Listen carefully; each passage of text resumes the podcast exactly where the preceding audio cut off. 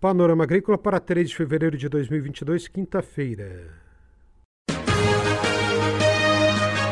A EPAGRE e a Secretaria de Estado da Agricultura e da Pesca apresentam Panorama Agrícola, programa produzido pela Empresa de Pesquisa Agropecuária e Extensão Rural de Santa Catarina.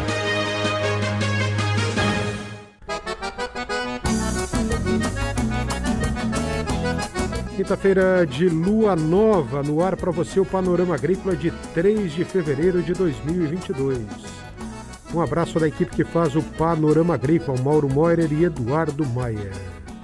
O ditado de hoje é: O apressado come cru. Confira no Panorama Agrícola desta quinta-feira experimentos com pêssego e ameixa no Alto Vale do Rio do Peixe. Dica do dia. Santa Catarina tem como proposta integrar os cultivos de moluscos e algas de forma que, em uma mesma estrutura de cultivo, um long line duplo, o produtor possa cultivar duas ou mais espécies, aumentando o lucro das fazendas marinhas.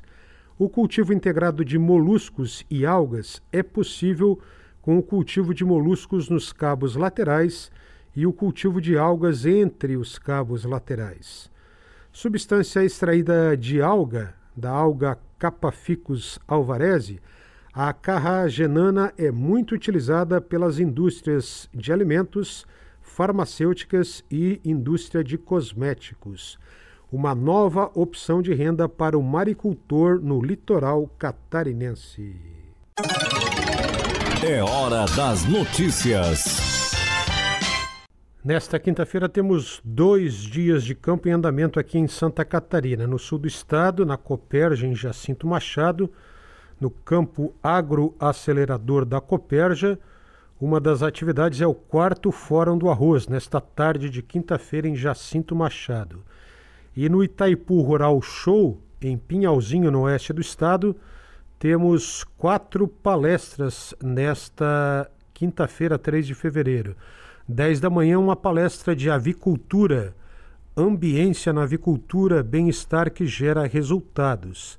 Às duas da tarde, setor leiteiro, sistemas de produção, ambiência, manejos, pontos críticos da produção. Às duas da tarde, também em Pinhalzinho, operação de máquinas e equipamentos, manutenção preventiva. E também às duas da tarde de hoje, no Itaipu Rural Show em Pinhalzinho, dicas de manejo em cultivo protegido. Atmosfera. Estudos e projetos da Epagre Ciran.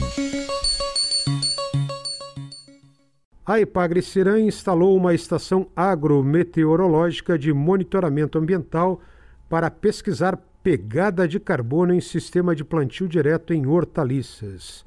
A ideia é poder avaliar a contribuição do sistema, o SPDH, em comparação ao sistema de produção convencional para diminuir a emissão de gases de efeito estufa e pegada de carbono. Com isso, pretende-se propor um indicador ambiental baseado em atributos físicos, químicos e biológicos do solo, inicialmente para os cultivos da cebola e de couve-flor. A pesquisa da Epagricirã está sendo realizada em Angelina, na Grande Florianópolis, numa propriedade a 750 metros de altitude, na localidade de Rancho de Taboas. O experimento consta de dois tratamentos, sendo um com solo com cobertura vegetal e outro no sistema tradicional sem cobertura vegetal. A cobertura vegetal é obtida pela dessecação da aveia que foi semeada no início do inverno. O monitoramento do crescimento e desenvolvimento fenológico da couve-flor está sendo feito por meio de imagens digitais com a utilização de câmeras de lapso de tempo que fotografam de hora em hora as plantas. Essas imagens são armazenadas em chip de memória e retiradas por ocasião das visitas de avaliação do monitoramento foram instalados sensores de temperatura do solo nos tratamentos em profundidade de 5, 10 e 15 centímetros, assim como a temperatura da relva. Além dessas variáveis, são determinadas as precipitações pluviométricas, a temperatura e umidade relativa do ar a um metro e meio de altura. São medidas ainda a emissão de carbono em ambos os tratamentos. Essa unidade de pesquisa da Ipagre-Cirã em Angelina é uma das mais completas para estudos no âmbito da emissão de carbono em Santa Catarina e deve proporcionar dados inéditos de pesquisa. Confira a entrevista de hoje. A entrevista de hoje é com o pesquisador Leandro Han, da EPAGRA, Estação Experimental de Caçador. Ele fala dos experimentos que a EPAGRE tem realizado com pêssego e ameixa. Acompanhe. Os experimentos com pêssego e ameixa nós estamos conduzindo em Freiburgo, na produtora Carolina é, Blaydorn. E nesses experimentos nós é, estabelecemos tratamentos com doses de nitrogênio. Por que nitrogênio? Nitrogênio é o nutriente que mais influencia a produção, crescimento das plantas, é, calibre de frutos e a qualidade desses frutos de pêssego e ameixa em pós-colheita. E apesar de parecer, no primeiro momento, um experimento é, elementar, né, de, de calibração de adubação nitrogenada para essas duas culturas, nós temos que destacar alguns aspectos. Primeiro, é, os, o, o, que nós temos hoje de recomendação de adubação nitrogenada para essas duas culturas foi estabelecido é, em regiões produtoras diferentes das nossas, tanto fora de Santa Catarina como também é, resultados de outros países. Então, nós temos uma demanda local. Né, um, nós temos grande número de produtores, uma grande área de produção, especialmente aqui na região do Alto Vale do Rio do Peixe, né, onde, onde nós temos as principais áreas de produção de peixe e ameixa do estado, em que nós não temos esses valores é, estabelecidos, seja de doses mais adequadas para a máxima produção é, e qualidade de frutos de pêssego e ameixa, assim como teores críticos de nitrogênio, assim como demais nutrientes, é, para pêssego e ameixa na nossa região. Leandro destaca agora a qualidade do pós-colheita e a interferência no crescimento de ramos e nas podas. Adicionalmente, nós também estamos avaliando aspectos fisiológicos, né? Então, variáveis associadas à fotossíntese dessas plantas, a qualidade pós-colheita dos frutos, que é um aspecto importantíssimo. Hoje, vários produtores conservam pêssego e ameixa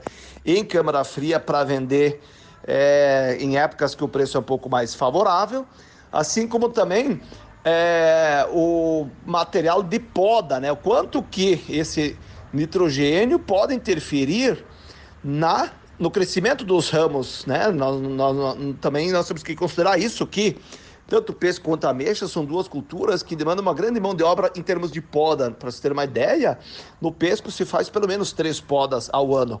Então, o excesso de nitrogênio, uma dose não adequada, pode também encarecer muito a produção de pesco em função de uma grande demanda de mão de obra.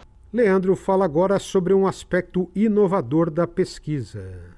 Um aspecto importante que eu considero nessa nossa pesquisa é que nós também estamos avaliando o sistema radicular das plantas.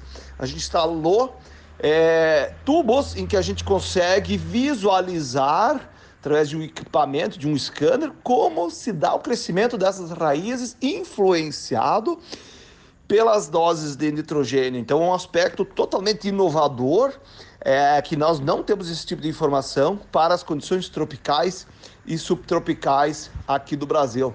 Então, a, o, o, objetivo final de todo esse trabalho, tanto em pesca como em ameixa, é gerar conhecimento, informações técnicas de grande validade e que possam ser utilizadas por técnicos e produtores de pesco e ameixa da nossa região. Esse é o pesquisador Leandro Ram, da EPAGRE, Estação Experimental de Caçador, falando aqui no Panorama Agrícola sobre experimentos com as culturas do pêssego e da ameixa. A EPAGRE e a Secretaria de Estado da Agricultura e da Pesca apresentaram Panorama Agrícola, programa produzido pela Empresa de Pesquisa Agropecuária e Extensão Rural de Santa Catarina.